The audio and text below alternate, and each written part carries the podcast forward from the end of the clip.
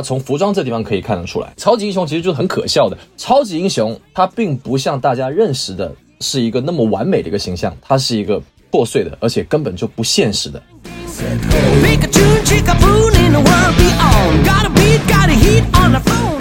欢迎收听新的一期什么电台，我是小松老师，我是孔老师，又进入了。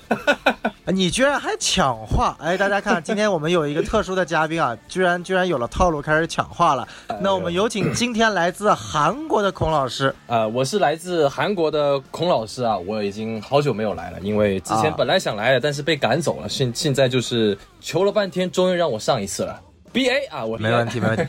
呃，你这个来自韩国的人啊，你这个高丽棒子，我不得不提一嘴啊。我们现在刚录节目，刚刚我是来自中国的 B A。我是来自中国的 B A 啊，我不管，我不管。我们录节目的时候，刚刚这个女足世界杯结束啊，我们中国三比二战胜了你们韩国人啊！你们韩国人气不气？气不气？呃，恭喜中国女足，恭喜中国女足，不气不气，太好了啊！哎，你看，你看，这个韩国人自己自报身份了。好，呃，我们闲话不多说啊，还是非常感谢 B A 的。那其实我们这一年过去了啊，过了好多好多部剧，漫威的剧，还有漫威的电影，其实我们都没怎么聊，不管是永恒族啊、上汽啊，还是。啊，这个蜘蛛侠，蜘蛛侠，我们这个什么电台四人合体也直接把 B A 抛掉了，啊，然后剧什么关于鹰眼啊，然后后面出了乱七八糟的什么剧啊都没有找 B A，哎，那我们把这次找 B 的机会留给了我们真正的这个本命啊 D C E U 的第一部网剧，那我们今天就来讲讲和平使者啊，Peacemaker。哎，B A，你看 Peacemaker，你，哎，当时我们做那期华纳专题的时候啊，你跟啊 Rack 都在骂 Peacemaker，你现在刚看完 Peacemaker，你感觉怎么样？呃，我感觉我应该不会骂那么那么那个东西了。对我感觉其实总体来说还是挺稳的。我一开始我是非常不看好这部剧的，然后我现在看了之后呢，我仍然也是不看好。呃，我不看好的并不是这部剧，我不看好的是这部剧之后的 DC。呃，影视吧，嗯，我是这个方面。然后呢，这部剧相对来说还是挺稳的，啊，我这个人就比较狭隘啊，我就觉得这个剧呢，它不管拍的多好，它不管拍的多怎么神啊，神是神剧是不可能的，它拍的再怎么好，它也没办法就是把这个 DC 宇宙当下的这个困境，把它给扭转过来，那是不可能的。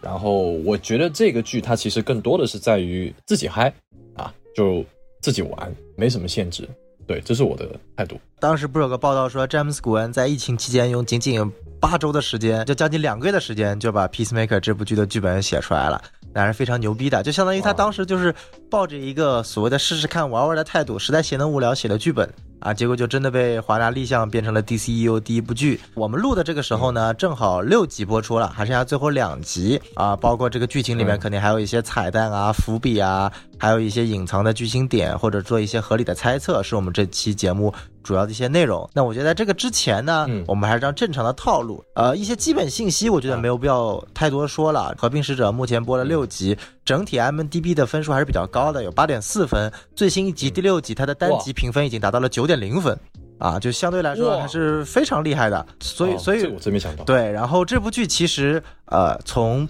播放量来说，尽管我们没有具体确切的播放量，它不像票房，对吧？但是有一个。点非常非常的值得大家关注啊！如果大家打开 Google Trend，然后搜寻一个词叫做 Taylor Swift Sweet Ass，就是在第六集里面出现的一个梗。他们说泰勒·斯威夫特的这个啊漂亮的臀部。然后如果你在 Google Trend 搜这个词，会发现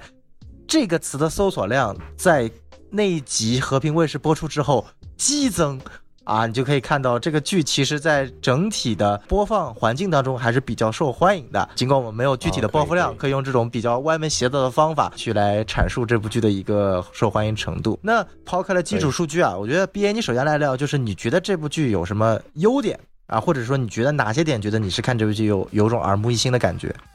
非常不专业的说啊，就是它这个比较二，对不对？你看我们第一集就直接把那些各种脏话呀，各种那种。比较限制级的画面都给直接放出来了。说真的，呃，我是有一点受到这个惊吓的。我说哇，他玩玩玩了这么大，然后又夸自己老二很大，什么什么之类的，然后又开一些开一些未成年这些笑话嘛，是不是？呃，我是不了解这个所谓的分级吧，只是我觉得有些笑话呢，啊，还挺好笑的。有些笑话呢又不是很好笑，也不是很好玩。包括他开了一些像海王啊、神奇女侠呀、超人这些笑话，其实还可以。但这也更让我觉得他就是一个相对来说比较呃独立的这么一个英雄和这个剧呃甚至世界观吧。没错。啊，然后我觉得啊，就是这个导演他不是就是自己放开了玩嘛，对不对？因为反正是十八线的角色，你也不可能对于这个宇宙有多大的这个撼动啊。可能后面可能也许对于黑亚当啊，我听说对黑亚当可能会有一些改变吧，影响。但是就目前来说，它是比较稳的，毕竟自己玩嘛，又没人管你，是不是？钱也到位了，然后世界观也比较怎么说呢？比较小，所以你爱怎么玩怎么玩。包括那个 BOSS 看起来也是好像随便拿了一个，可能比那个海星还要更加的。边缘一点的那个 boss 啊，最后要怎么打，我可能多半也有一个，我也能够猜得出来最后怎么打吧。所以，所以在这些条件下面呢，这部剧相对来说是比较稳的，以至于啊，以至于我看了两集鹰眼，我就不看了啊。我还是这句话，不好看啊。我知道很多人不喜欢我这么说，呃，像我现在对这个超英这个电视剧这么挑剔，但是 Peacemaker 我还是每一集都有看的，相对来说还是很稳的，好吧？就是这样。啊，就其实就是 B A 在非常含蓄的夸这部剧啊，但是也对 D C U 的未来表达了担忧。然后，呃，对于我来说，其实这部剧我觉得最大的亮点就是它继承了詹姆斯古恩一贯的风格，就是把一个十八线的小角色写的活灵活现，以及一群没有人 care 的配角写的让我在某些情况下能够去关注并且 care 这些角色的成长和他的情绪和心理状态。呃，我觉得。首先，很重要的一点是，这部剧在它的人物塑造上是有非常大的着力点的。他塑造的人物，并不是说有多少的啊正能量或者英雄啊。我最喜欢的一个角色其实是那个 Vigilante，就是那个义警，他饰演的这个角色。因为我们知道义警这个角色呢，在漫画里面。和在上一个电视剧里的真人出演，都是那种偏啊，就是一个啊很伪光正的，然后稍微有点极端的那种反英雄形象啊，就是就有点像惩罚者。他之前在绿箭侠里面曾登场过啊，然后装束跟这部差距不是特别大，也是一身黑色的。但是这部里面他就把呃 Adrian Chase 这个角色塑造的偏，其实有点神经质。然后你对于这个角色的看法，其实是在一会儿觉得他很蠢。一会儿又觉得他过于偏执，一会儿又觉得他很可爱，这种不定向的元素，其实我更感觉 Adrian Chase 这个角色是詹姆斯古恩对他自己的这样的一个形象的一个再描写。就尽管可能这部剧的啊，我们有双主角体现，一个是 John Cena 的这个和平卫士，一个是我们呃之后要说的这个黑妹形象。但是我觉得播到第六集，可以说呃，Vigilante 一警这个形象，在我心目中其实是啊立得最高光的。就是他尽管没有很多主线剧情，对他的内心的其实他也没有一个所谓的人物弧，像 John Cena 这个角色一样。但是他其实整个呈现的一种人物魅力，就是很纯粹的这种荧幕上的这种可爱的魅力。啊，是非常有意思的啊，这是第一点。然后第二点，我觉得就是说，就是你可以明显看到这部剧，就像刚刚 B A 所说的，它的剧本其实是说的难听一点，就是自嗨型。这真的是一个只有在两个月里面随便写出来的一些剧本，然后一些关于海王啊、神奇女侠、蝙蝠侠、超人的这些啊梗或者吐槽或者笑话，明显就是没有那种，它不是为了那种剧作而塑造的那种息息相关的笑话，它其实就是一些导演的一些恶趣味。或者从某种程度上是去是来体现出呃和平使者这个角色的一些内心的一些问题所想的一些笑话，所以我觉得还蛮有意思的。然后最大的我一点感受就是说，呃，这部剧其实补足了呃在新刺杀小队里面和平使者他一些没有体现的人物弧啊，尤其是呃你可以看到，我觉得这点是我觉得作为一个人物弧来说是非常关键的一点是。他你能看到说，其实和平使者这个角色，他本身是一个相对来说很脆弱敏感的人，但是是因为他父亲的影响，然后啊，就是所谓的白人至上啊，你要成为一个强壮的、富有男子气概的，不要做一个阴柔的，要做一个很强大的这个男性，把他的这种敏感脆弱一面隐藏下来，反而让他变成了一个啊所谓的一个招人恨、很呃狂妄自大的这样的一个反派。啊，反英雄的一个角色，呃，想到这个角色，我就想到了一个，呃，之前我很喜欢的一部剧，也是一个 DC 的，叫 Doom Patrol 末日巡逻队里面的其中一个角色，也是主角团，就是那个 Robo Robo Man 啊，机器人。他的这个角色设置跟和平使者这个角色设置基本上是一样的，就尽管他没有所谓的一些白人至上，但是他所谓的就是一个传统的啊南部的白人，就是那种呃很自大、很狂妄、很蠢，然后不在意周边人的感受，以为自己做的都对，这种情感上的一种呃体现，我觉得是真的相称了。我不知道。呃，詹姆斯·古恩有没有去找末日巡逻队这个角色作为一些灵感上的借鉴？但我觉得其实是很相像的。我不知道 B A 你是怎么看和平使者这个角色的？和平使者如果，呃，我刚刚听你说啊，我就在想，如果说和平使者这个剧它是在新自杀小队之前，它就呃做出来的话啊，我们先忽略就是剧情上的连贯性啊，就忽略剧情上的连贯性。如果他把和平使者提前先放出来的话，那我再看新自杀小队的话，那我可能会，我对新自杀小队的喜欢或者不喜欢可能会更加不同，因为我其实是不大喜欢新自杀小队这个电影的，因为里面其实挺乱的啊，嗯，因为里面有一些呃价值观上的东西，我是觉得挺挺奇怪的。那如果说我先看了和平使者，我对这个人物有了一个比较好的一个认识的话。因为那个电影，它对于和平使者的塑造其实是比较片面，相当片面的，相当片面的。对对对。然后我也不知道他是不是为了留出这个位置给这个电视剧那如果是的话，那就很不好了。呃，所以现在单单看这部剧的话，我认为是相当饱满的。我我是可以说，我是其实我真的挺喜欢和平使者这个人。刚才你说那个他是比较敏感，对不对？他确实很敏感，总是在一个人的 时候。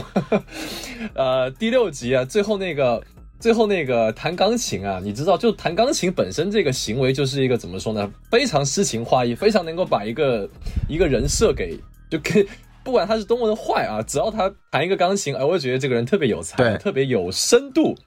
我就觉得这一幕啊特别好，特别好。然后他在前面几集里面，他一个人在房间里面，呃，在思考他自己的一些过往啊，包括他其实他这部剧里面有意无意都在扯说，哎，你的起源故事是什么？但是他都是。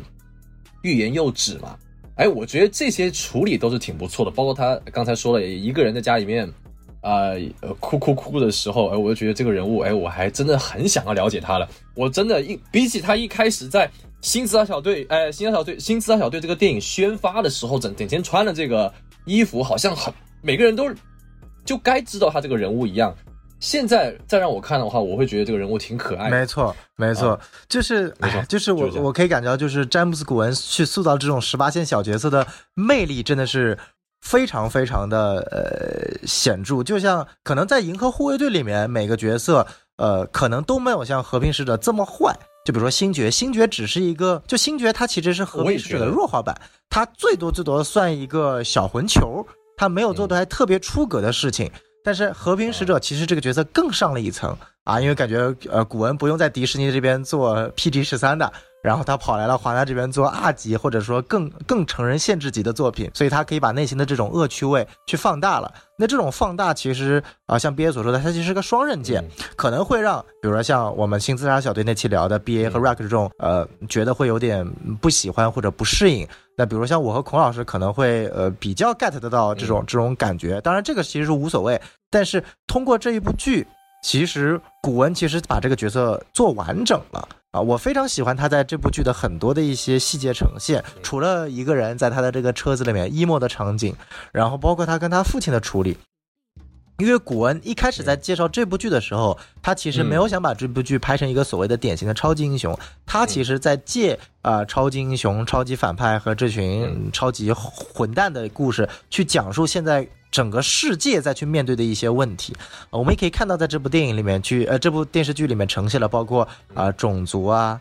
啊，然后一些政治生态啊。然后我觉得更私人化的其实就是啊一个角色跟他父亲之间的这样的一个关系，我觉得这个其实是非常非常，呃不能叫打动人吧，但其实很多人能够 relate 到，甚至我觉得很多呃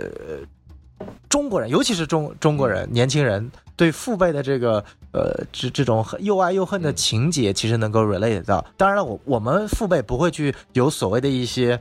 呃，种族方面的一些问题，但同样啊，比如说他希望一个男人就像一个男人一样啊，要强壮，要有男子气概，遇事不能挫折，不能阴柔啊。然后其实这个就非常的中国式的父权，中国式的男权。然后这种故事里面，其实，呃，通过呃他父亲这个角色啊，我觉得他这个角色的选角也特别有意思啊，找了他妈当年呃 T two 里面最帅的这样的一个反派角色，然后没有想到老年已经臃肿成这副鬼样子了，然后让他来饰演这样的一个派人智商的角色，我觉得还蛮有意思的。这种父子之间的呃对手戏和一些谈话情节是我喜欢的。我补充一个，补充一个，我对这个和平使者比较喜欢的点，就是因为从死侍开始嘛，呃，反英雄就特别流行嘛，是漫威、DC，比如说之前的朱比特的遗产啊，Invincible。无敌少侠，啊无敌少侠，还有黑袍纠察队，对对对，像毒液这种嘛，是不是？其实他们都在做这个反英雄这个题材。呃，康斯坦丁毫无疑问是我最喜欢的，这个就不说了。但是从死侍之后呢，我本来最喜欢的应该是祖国人吧，因为你看啊，因为祖国人他为什么喜欢他？因为他这个人也有他脆弱的一面，他这个跟和平使者是一样的。嗯哼，祖国人在别人面前那就是一副样子，他自己一个人的时候他就很不行的，他被人说一句话他就就像个小孩子一样就很不行的，这点跟 Peacemaker 是一样的。但是我认为相对于祖国人来说，Peacemaker 他是更加真实一点。那可能祖国人的能力太过于强大了吧？可能我觉得有有那么一点距离，但是 Peacemaker 他并不是一个呃超能力特别特别牛逼的，他其实在这部剧里面也并没有展现出他的能力有多么多么强，他可能就是拿一个大炮或者是就是那个头盔而已，所以他没有那么的强，所以他。这个反英雄这方面，而且他并没有那个限制，不像毒液这样子啊，吃一个人头好像都要畏畏缩缩的嘛，对不对？没错。然后也是一开始就绑定了他有一个女朋友这个上面的嘛，所以我们都知道他是有一个这个怎么说一个正面有个正面绑在这，就是他是为了爱情能够什么都做。但是 Peacemaker 的话，我们其实一开始是不知道的，不知道是啊友情还是亲情还是这个什么别的之类的。但是它其实是一个慢慢转变的一个过程，我是看的比较丰满的。黑袍纠察队，它是每一个人物都要讲的，嗯哼但是 Peacemaker 它是重点讲 Peacemaker，所以我是觉得在反英雄这个点上，Peacemaker 这部戏啊、给了我比较新的东西，让我看到不再像之前那么审美疲劳了。其实《和平使者》这部剧，它打破了所谓的这个反英雄的套路，其实在反英雄的层面更做到了一个深入。呃，因为其实我觉得，就是我或者我可以这么说，就是《和平使者》它是由应该说是真正意义上第一部以反派作为主角的作品，因为啊，对，以往我们去看，不管是这个毒液，还是所谓的之前嗯我们提到的一些像死侍，它其实都跟嗯。呃原著漫画里面，或者说它其实呈现出来的都不是所谓的反派的样子，都是一个反英雄。没错没错，毒液就是直接就变成一个英雄了，对吧？因为 Eddie Brock 本身是个好人，对对对，然后像小丑，小丑这个东西，它讲的是小丑为何成为小丑，他已经脱离了超级英雄这个题材了，嗯。变成了一个艺术品的范畴，也不存在所谓的正派反派设定。但是和平使者，我觉得是真正意义上第一部以真正所谓的反派的视角去描绘的一部剧，而且这个反派是一个很单纯、很可爱。并且认为一直做的是正确的，一直认为是自己是正派的一个反派角色，我觉得这个切入点是非常有意思的。嗯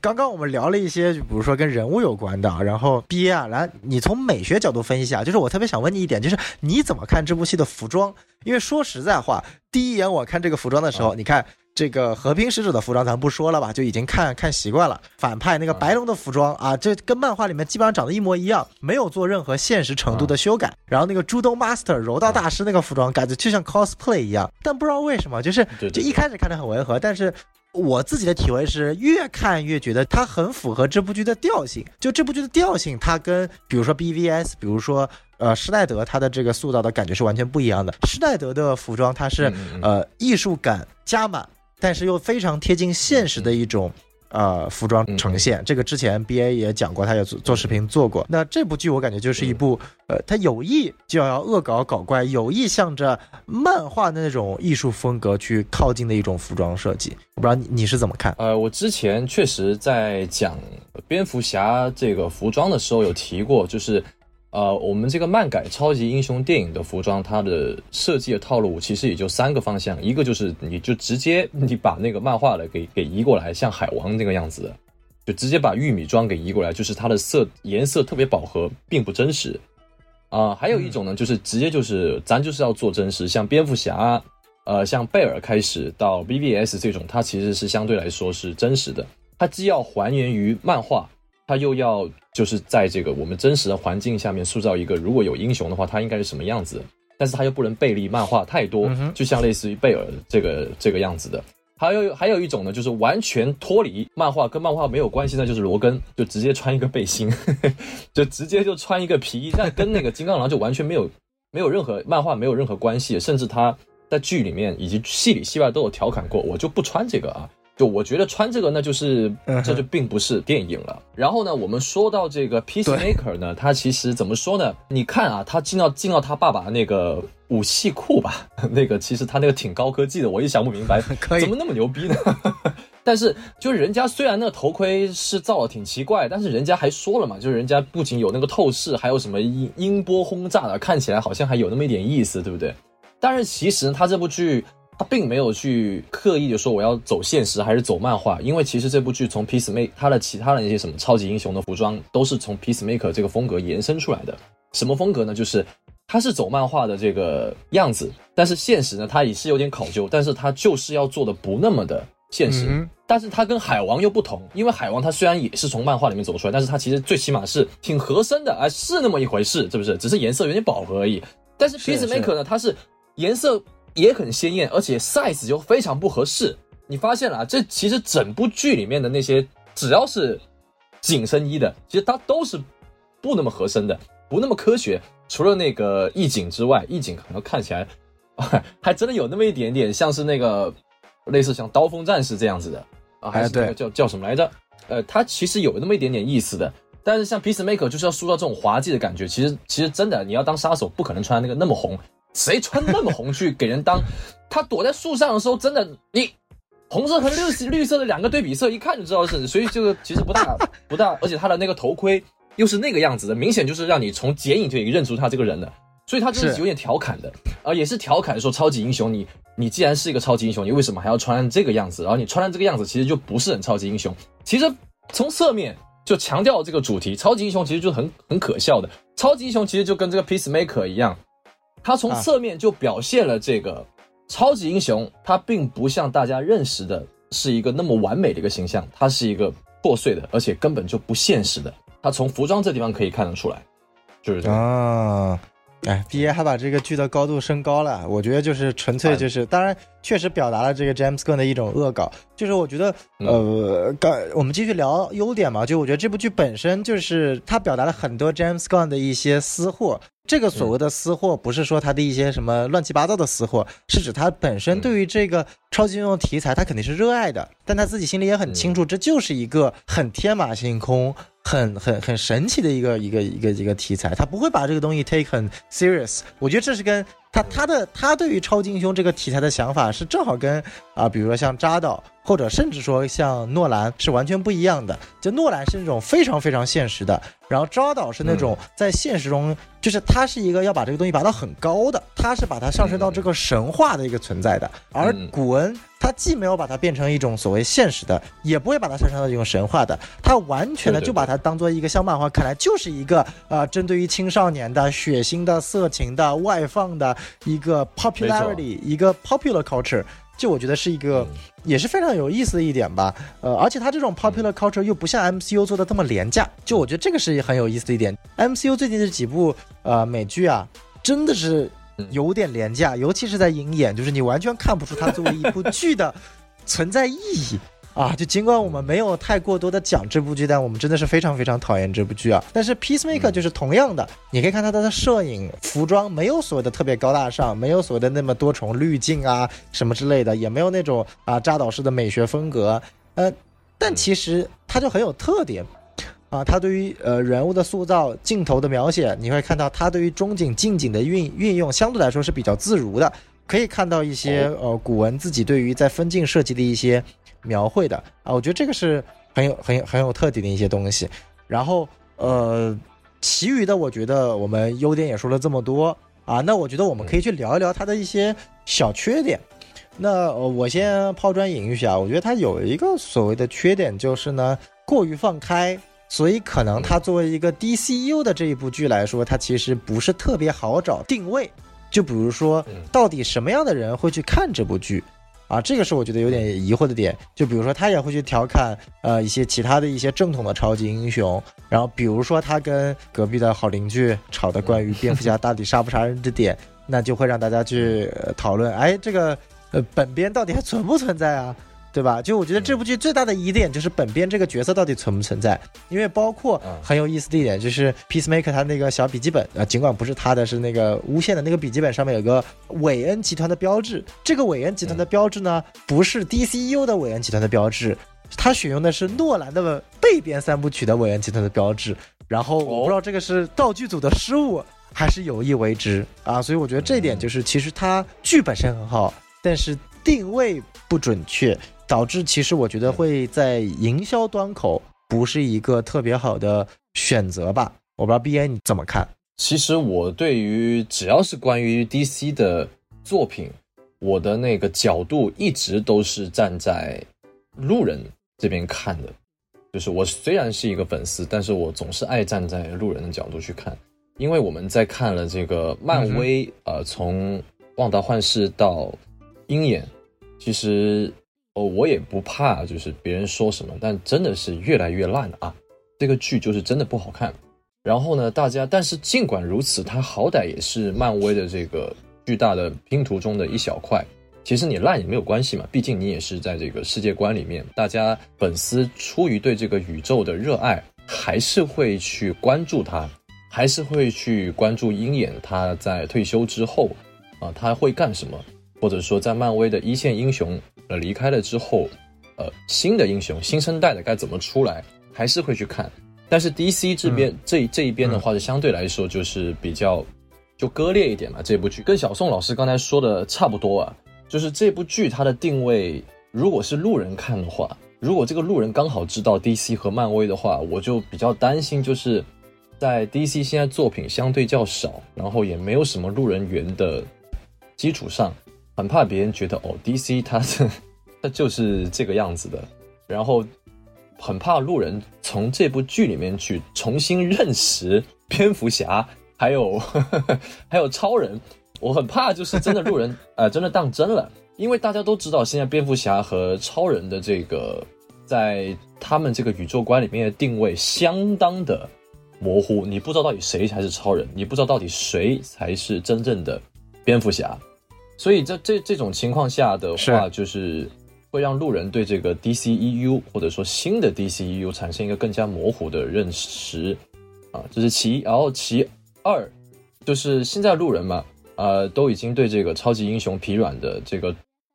多多少少都会有感知的。然后我看了评分，呃，刚才小宋老师也说了，相当高哈，好像都八点六、九点九点零了，对不对？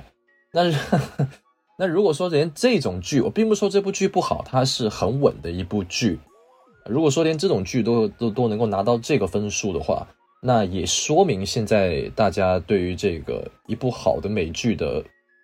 判断有一点不对了。就真正好看的美剧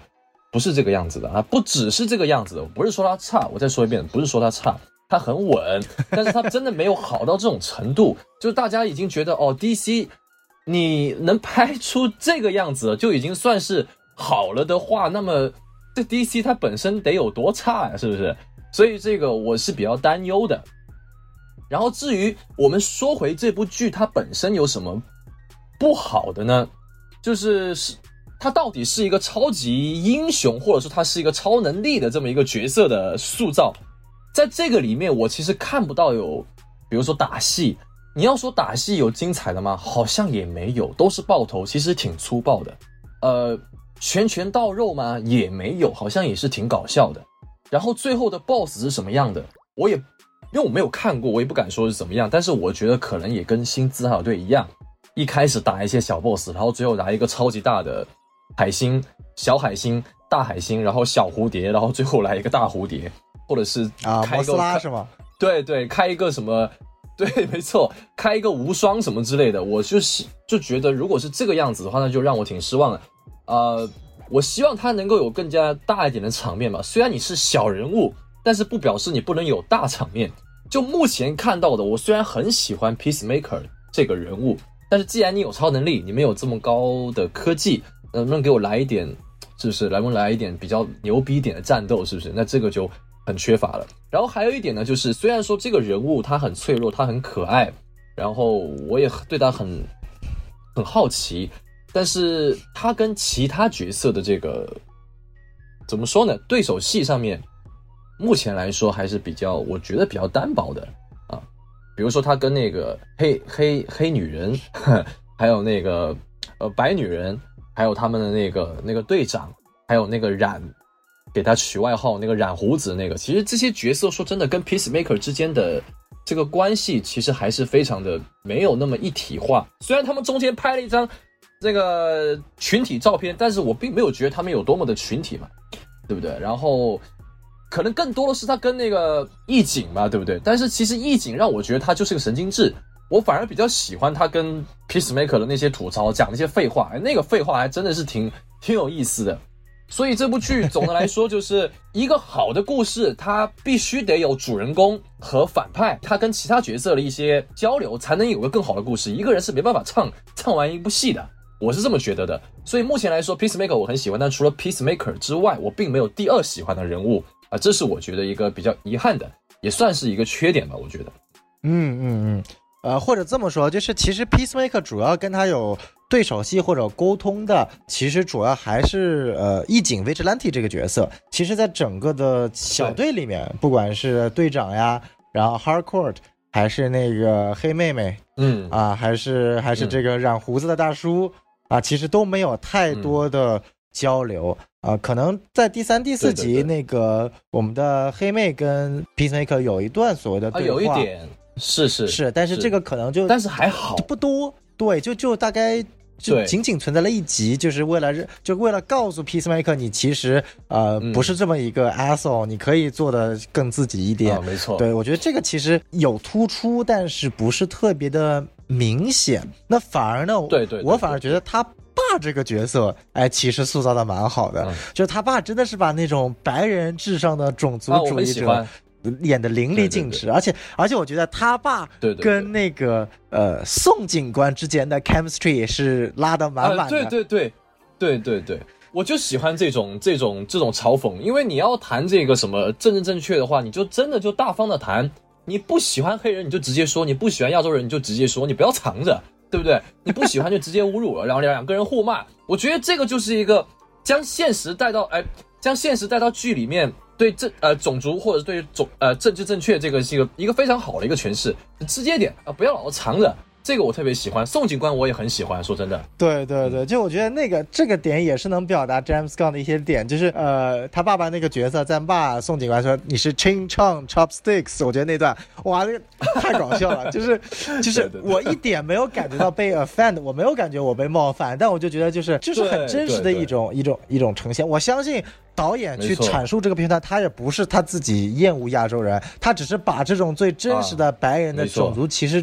这种形象给体现出来，因为事实上很多人确实也是这么想，没错。哎，就不要装了，对，你们都是这么想的，就直接讲出来吧，不要老是说哦，我觉得你，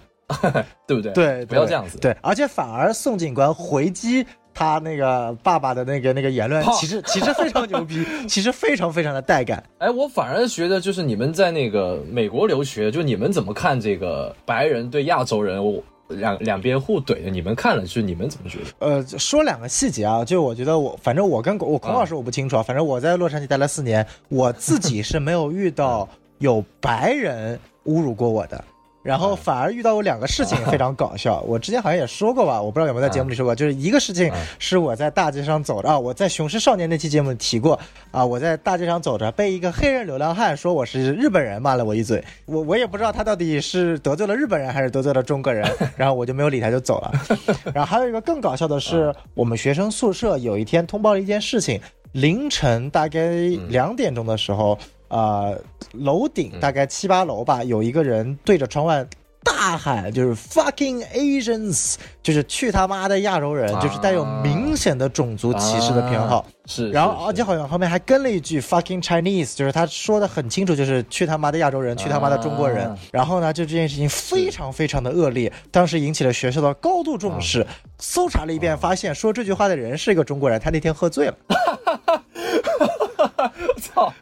对吧？你懂吗？就是我在美国经历的两个种族歧视现象，一个是中国人自己搞的，一个是黑人流浪汉。反而白人我是 没有没有没有怎么你这个很讽刺，真的很讽刺，就很很有意思。当然，我不是说白人不歧视我们，白人歧视我们，白人是那种更从心底里的，他不会歧视你，但是他就他不会辱骂你，但是他肯定就是你懂了吗？就在好莱坞亚亚亚裔肯定是要被歧视的。但是我想表达一点，就是说这部剧真的是非常非常生动的把这种美国南部的白人主义至上的这种老白男。呃，就不是白左了，就是另一种老白男，包括他也是有很多阴谋论啊。呃，片中也提到了，他是阴谋论的这种支持者，Deep State 啊，然后这种共济会这种乱七八糟的这种形象，他的一些支持者，我觉得还还蛮有意思的。然后我整个剧我觉得高光时刻就是最后，就是刚刚出的第六集的末尾，就随着那首歌《蝴蝶大军》，然后突袭警察局，把所有的警察附身，然后另一边大家都穿着 KKK 的头罩。然后 White Dragon 穿上衣服，就这 这两波反派的那种集结就特别带感，而且最搞笑的就是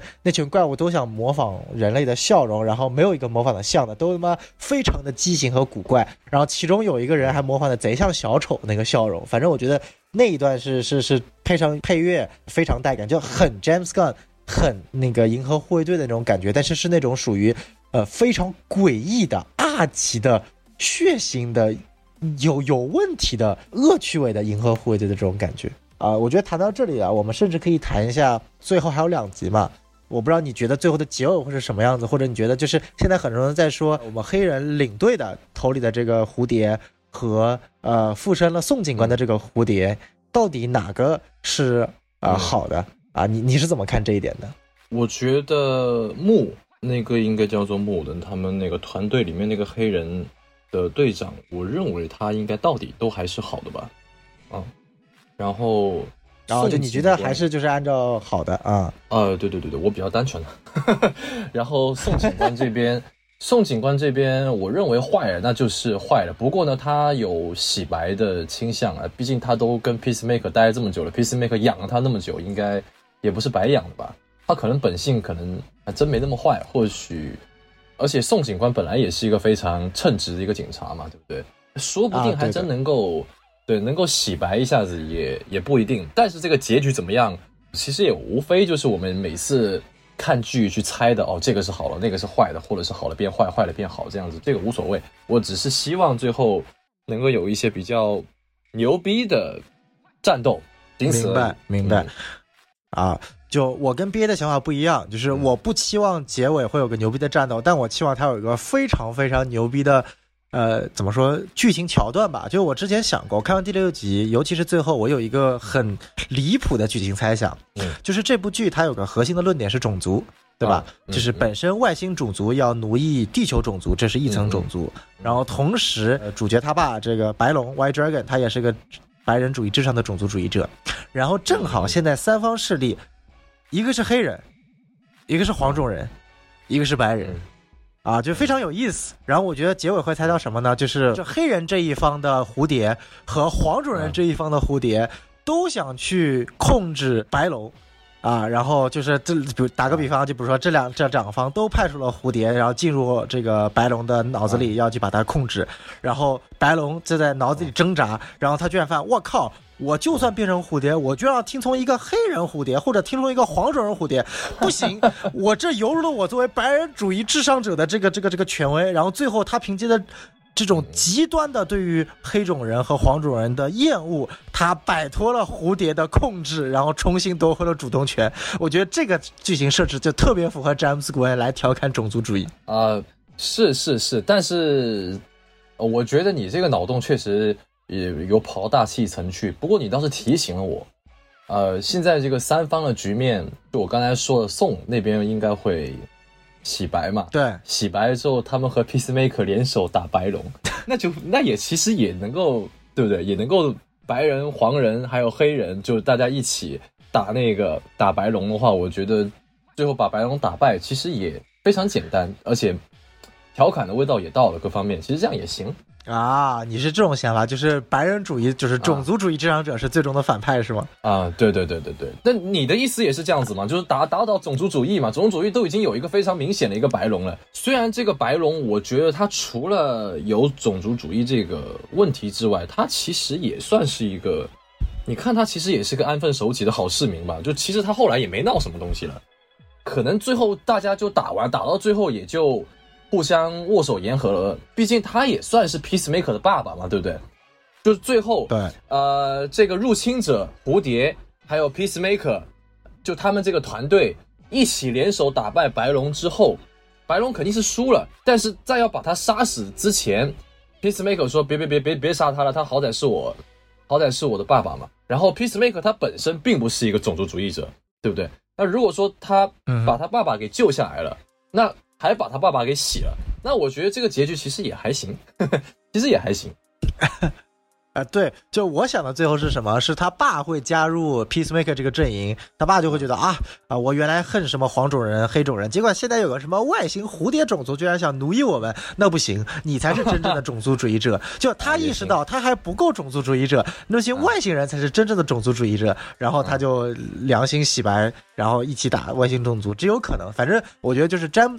在詹姆斯·古恩的笔下，没有什么脑洞是写不出来的啊，也是。就反正我觉得这几点就是特别有意思。但是其实脑洞不脑洞不是我觉得这部剧的最关键所在了，因为刚刚我们也说了很多了，就是这部剧最关键的，它作为 DCU 的第一部啊呃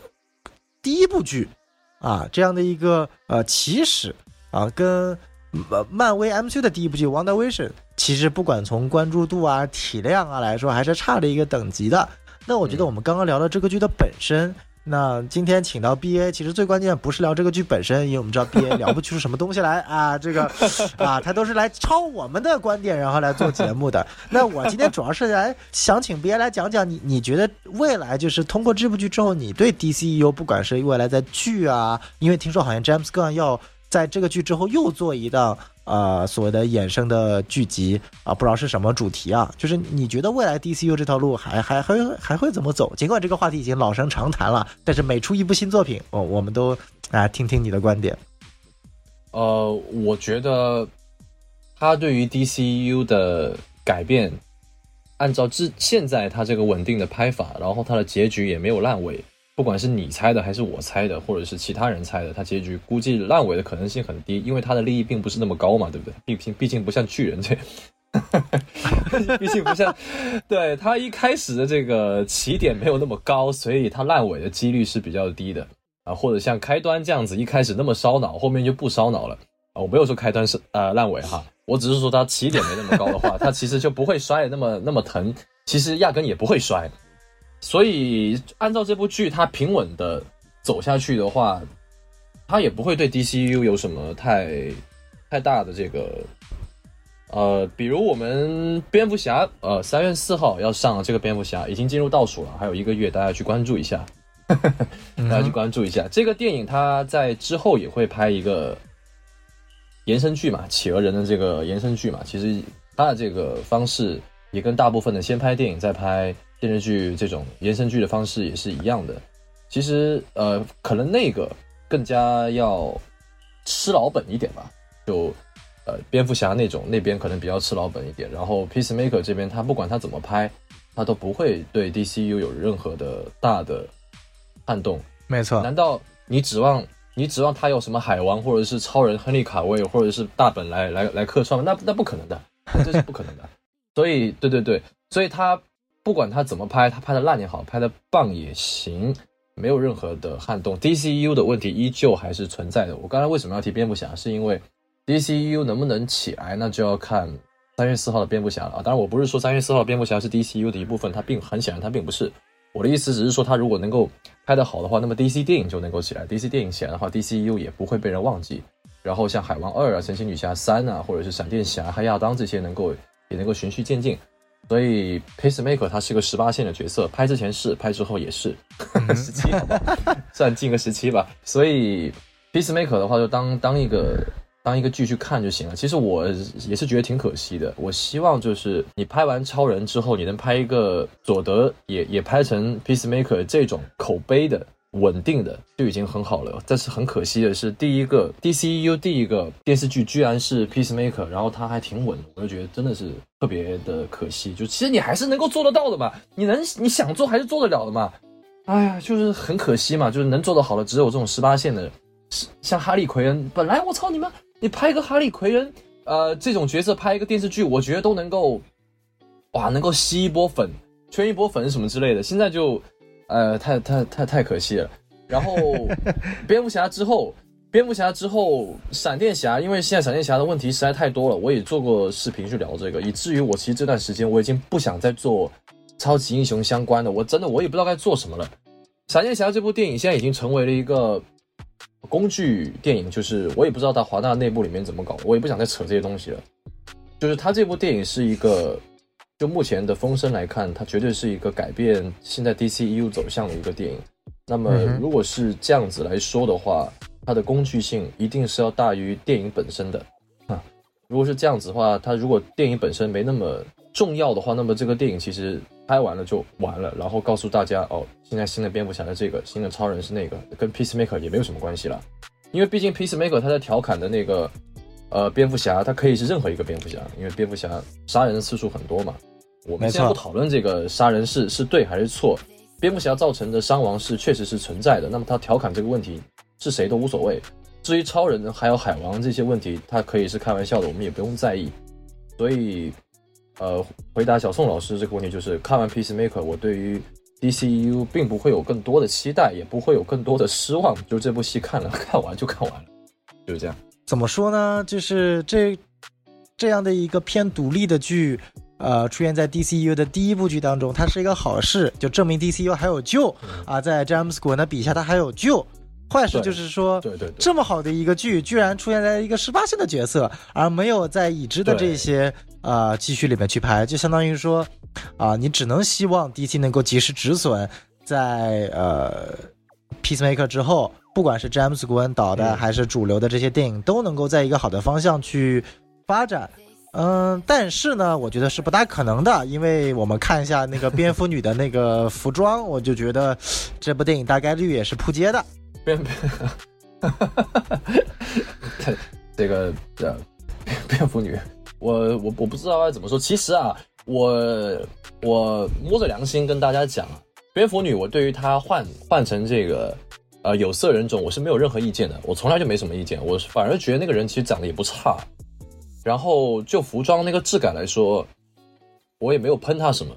我反而还是很担心闪电侠，毕竟闪电侠那个质感才更加让人堪忧嘛，对不对？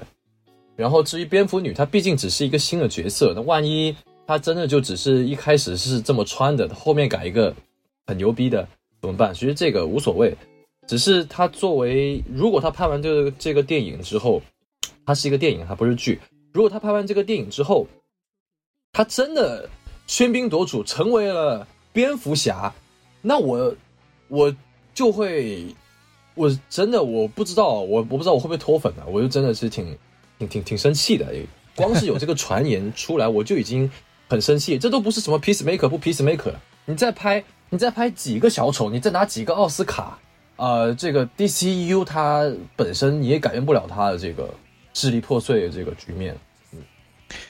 唉，确实是这样，就是，嗯，只能说在主流的 DCU 的发展上面是越来越迷，不管是迈克尔基顿，还是这个新蝙蝠女，还是所谓的超级女要代替超人和蝙蝠侠，这种消息都会让你觉得非常的神奇啊！而且这种变化不仅存在于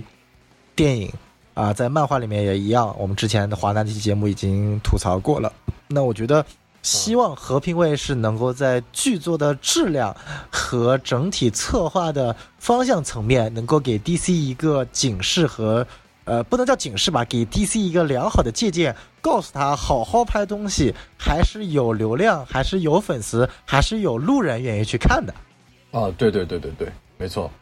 对，我就我觉得这个还是相对来说比较重要的。今年反正刚刚 B A 也说了，三月四号新蝙蝠侠上映，这我觉得也是二零二二年我最最最最最期待的一部电影啊。B A 反正韩国人嘛，韩国可以看，那我和孔老师没有办法，那三月初只能请假去澳门看了嘛。如果国内不上的话，呃，我觉得可能性还是有的，可能没那么同步吧，但我觉得上的可能性还是有的。哇，这部电影没同步你还看个毛，对吧？因为这部电影本身它就是又是那种谜语人嘛，肯定最后的谜题是关键。妈的，我可不想第一天看完就在就他妈被你剧透，我肯定要跟孔老师跑到澳门去看的，对吧？啊，这个还是你不是说你预告片都看了二十多遍了吗？我是觉得你是比我还要粉丝。那废话，那论蝙蝠侠谁比我更粉？真的是，那我肯定是真正意义上的粉丝啊，对吧？这个。作为一个坚定的不杀主义原教旨主义者，听到帕丁森说这个新蝙蝠侠也有罗宾也是有这个不杀主义的，我还是很高兴的。但是不知道影片里面能不能能不能有贯彻这个，就是呃，说到不杀不杀原则，我觉得这这部剧它其实也调侃了嘛，就哎，但是我有个点啊，就是你有没有？因为这部剧很有意思的点是，他提到了这个在 DCU 存在那个蝙蝠满这个角色，就是那个五维生物。哦，真的，我这个不知道，玩那么大吗？就是它里面提到了有有人问这个和平使者这个 Batman 就是蝙蝠满是谁？蝙蝠满说这是一个来自于五维的生物，他因为特别喜欢蝙蝠侠，所以来到了对对那个角色。而我觉得跟 Peacemaker 讨论的这个隔壁的那个邻居那个老人就是蝙蝠满假扮的。哎，有一点意思，有一点，有一点。哎，因为在漫画里面，这个角色就是我们知道，超人对应的也有一个所谓的五维角色，就是那个五维先生嘛。这两个角色都是一个特别喜欢超人，所以来到地球要调侃超人；一个特别喜欢蝙蝠侠，来到地球调侃蝙蝠侠。那配合上那个老人对于和平使者说的那句话，这个老人相当于也是在拥护蝙蝠侠嘛？他说蝙蝠侠很好啊，然后有不杀原则啊，就有没有可能这个也是古文在借蝙蝠买这样的一个五维角色？因为五维说实在其实是。编剧就是他，其实是编剧和呃画家的这样的一个马甲嘛。那其实也是在蝙蝠版这个角色，其实向大家去讨论，呃，蝙蝠侠到底有没有不杀原则？那对于和平使者这样的反英雄来说，不杀原则其实是没有意义的。这个之前我们也讨论过，就是这是一个对于呃行侠仗义来说是一件非常非常没有效率的事情。啊，当然，我们蝙蝠侠为什么有不杀原则，我们这个也没有必要再去讨论过多了，这更多是跟他个人有关的。但我觉得就是啊，也可以我们去期待一下三月四号新蝙蝠侠这个罗宾会去塑造什么样的形象。我们最后再谈谈蝙蝠新新蝙蝠侠吧。你觉得就是你对于新蝙蝠侠你最大的看点是什么？B A？哎，我很喜欢看动作戏。呃，我我其实最喜欢看。呃，叶问啊，或者是像突突突袭这种动作戏啊，因为我看蝙蝠侠里面的那个预告片呢，哎，可能有一些人觉得他打架，可能有些人觉得不行啊，但我觉得很行。我不是说他，我不是说我看到了他打的多没有技巧啊，我是觉得他挺敢打的。因为其实如果他打到这种程度的话，我已经不会再关注说，哎，他有没有杀人呢，还是还是没杀人什么之类的。其实我并不会太执着于这个东西，就他真的敢打。他真的有一种把他往死里打这种东西的话，拳拳到肉，只要你拳拳到到肉，刀刀入骨，那我觉得你蝙蝠侠这个就已经做的不错了。而且如果预告片是这个样子的话，我相信他电影本身对于这个惩罚这些罪犯，他的手段应该是非常牛逼的啊，这个是其一。然后其二，因为是谜语人，他要搞这些呃谜语的话，他肯定有肯定要涉及到一些什么彼此的身世，对不对？或者是呃更高一点彼此的价值观，对不对？就不是单单纯纯就说，哎，你杀不杀人呢？小丑说你快把我杀了吧，已经不是这个样子了。他可能是从另外一个方面去去探讨。毕毕竟我们在预告片里面看到了嘛，一个某个孤儿院里面，可能是维恩家族资助的孤儿院里面，谜语人小时候就是在这个孤儿院里面长大的。那我觉得他跟布鲁斯韦恩肯定是从小到大应该都会有一些千丝万缕的联系。然后他也知道布鲁斯韦恩就是蝙蝠侠，嗯。然后我觉得比谜语人也许能够在这个马导的笔下，哎，说不定可以接近之前三三部曲，甚至超越那里面那个小丑，能够让人看得更加的更加的带感。因为这个，我刚才说我很喜欢看打架，刀刀入骨，那是因为只要只要你只要你打的疼，我才觉得你更加更加更加真实一点。因为他打的确实很真实嘛，不像是像呃绿箭侠呀，或者是呃像现在的一些某些好莱坞的电影一样，那些打架的那些出拳。踢腿的那种套路感都非常强，蝙蝠侠就不会，他不会给我这种套路的感觉，所以我非常期待。然后呢，还有还有第三个比较期待，是因为现在 DC 电影已经走到悬崖边上了，他就是走到悬崖边上了，这个我非常肯定的。如果蝙蝠侠输了，那么基本上 DC 你就呃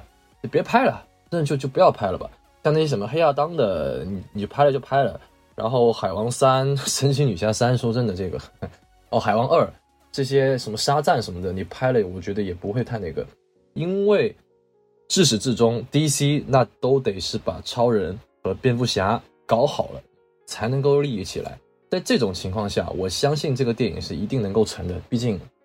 他如果不成的话，他就死定了。他跟漫威不一样，漫威可以，我我要是 我永恒族扑了无所谓，我扑一个鹰眼也没关系啊，我我扑得起嘛。但是你 DC 已经输不起了，这种情况下，我认为这个电影是必须要成功的。我也认为百分之九十以上它是必须是一个好看的电影的。我已经有这个先入为主的了，它必须好看，好吧？它必须好看，不好看的话我就脱粉，没办法。所以。我我我我觉得大家也也，如果是 D D C 的这个粉丝，如果你不是路人的话，你路人肯定无所谓。如果你是 D C 粉丝的话，一定要为这个电影去去加油。我从来不会为哪一个电影就是这么这么这么这么，但是唯独这个电影还真的不能再输了，再输的话我视频也没得做了。所以就对，就加油吧。就罗扁，虽然我一开始我不喜欢他，然后我也我对他现在的这些什么服装什么之类的，我也没有很喜欢，但是。他这个预告片怎么看就感觉他藏的好像还藏了很多东西，画面看起来也挺有意思啊，并不是因为他黑啊，我觉得他还很还是很写实的。猫女那个面具你看也是很简单的嘛，就就就就撕一个洞而已啊，我都很喜欢这些设定。虽然我并不是一定喜欢他这套衣服的设计，但是呢很写实，我觉得可以可以就有一个爆款的潜力吧。嗯，然后他哎对了那个时长的关系啊，因为之前不是有人在猜这个时长嘛。在那个什么什么 i m d b 那里，好像将近三个小时啊，三个小时。但是我在韩国这边的官网还有那个烂番茄那些地方，好像看到只是两个小时多一点点啊。我希望别搞三个小时啊！我不是说我不想看三个小时的，是真的，你搞三个小时的话，排片啊、票房啊这些东西都会是问题的。我不想让它成为下一个信条或者是。沙丘这个样子的逼格必须得到，但钱也一定要赚到，就是一定得让华纳开心了，然后我们才能看更多的蝙蝠侠二三，对不对？或者是蝙蝠侠，或者是更多的小丑啊，小丑可能好像也要拍了，这个不管了，反正只要蝙蝠侠成了，其他都好说。没错，没错，所以说这真的是 DC 的这个背水一战了，所以这也是为什么我准备三月四号你必须当天看掉，因为三月四号就是决定了 DC 是否还能不能跟漫威有一战，这仗打输了，基本上 DC 就要被迪士尼收购了，就就大概这个节奏了，就是就是没有可以任何抗衡的余地了嘛，所以我觉得这个还是特别关键的。好，那我们今天从和平使者聊到了 DC 的发展，聊到了最后我们对于新蝙蝠侠的整体的啊看法。那我觉得其实呃，我跟 BA 的观点一致，呃，剧是好剧，但是 DC 未来的发展还是需要一步一个脚印，坚实的打下基础的。可不要给我们搞什么新的全女性三巨头了，真的不要为了政治正确，你把所有的商业是票房全都丢掉了，这太太离谱了。好，那那。那在节目结束之前呢，那首先要让大家知道一下啊，这个由孔老师和徐多老师共同主持的一档跟哈利波特有关的一期节呃一档节目啊，目前已在啊某 emo 的音乐 APP 上线了，节目叫黄油啤酒去化。那今天已经更新到了第三期，每期讲的都是一些跟哈利波特有关的有趣的和一些啊看可能电影粉并不是很熟知的小知识。那欢迎大家去订阅收听，然后也欢迎关注我们的微信公众号 S M F M 二零一六，加我们的小助手，这样就可以进入我们的群聊。可以跟 B A 一起聊一聊对于啊和平卫士啊啊和平使者啊，每次都是那和平卫士 和 Peacemaker 啊撒尿者可以了吧？啊治尿者烦死了。啊这个 Peacemaker，然后新蝙蝠侠或者说 D C U 的一些呃看法，然后再次感谢 B A 今天能够来到我们节目跟我们一起讨论这期话题，好谢谢。好再见。拜拜。我从零八年的拿笔姿势从未变，我从未背离过初衷，交朋友从不分贵贱。虽然我的诸多梦想至今还未有兑现，但是不管什么困难，我都会给他兑现。从未得到好运，耶从未享受好命。耶故事开头被我一口咬定，我是努力在手，不靠侥幸和我挑衅。小心我会收了你的小命，拍下你吓怂掉的表情。纽约时代广场直播一张高清，各种的眼红的特种的这种人热衷于毒虫的哭，射手座射中你射杀你，忙帮你找一个地方去躲。躲起来哭。你们自以为踏足了杀入了和我们过去的同一段路，但是你们几个人睡过八年前八个人住过的同一个铺？你只在乎你的银行账户，而我账铺空无一物。你不了解我的痛苦，他们把我们当作动物，因为 rapper 不算公务，不算是酷，不算是条出路。八个人不堪的同吃同住，如何驱散不可能的这团迷雾？Yeah，冬天被冻，饿到胃痛，没那费用，没人会哄我们接近 hip hop，不是球童，尽管冲锋，没人一匹高尔夫的球童，听从心中宿命的风格，听着拼了是我的性格，眼睛盯着的名字，八年后的今天早已走出青涩，我会永远记得当我没有好运时候得到过的那些人的帮助，尽管酒精过敏，但我也会陪着妻子一起逆流河到上头想吐。如果你想招惹我的兄弟，我不介意再次提到表演一次杀猪打住，低头不见抬头见，抓紧时间健身，我要教你练练八仙柔术。我还记得那些年里，我把六百工资塞进钱包，偷在头版上面，你们这些网红派的 rapper，有谁吃过一块五的面包，涂满豆瓣酱甜，努力赚钱，为了给女朋友挥剑向前。我曾温柔我们找到这个圈子亮点，从三线到二线到成为强的江点，从漫天的谩骂说发了 flow，尴尬没三压，水平堪比张杰。你想从 hiphop 中得到资本，第二我靠着信念在传播着正义，这就是你和我们实力的差距。我做了张专辑，你做了个花臂蛋。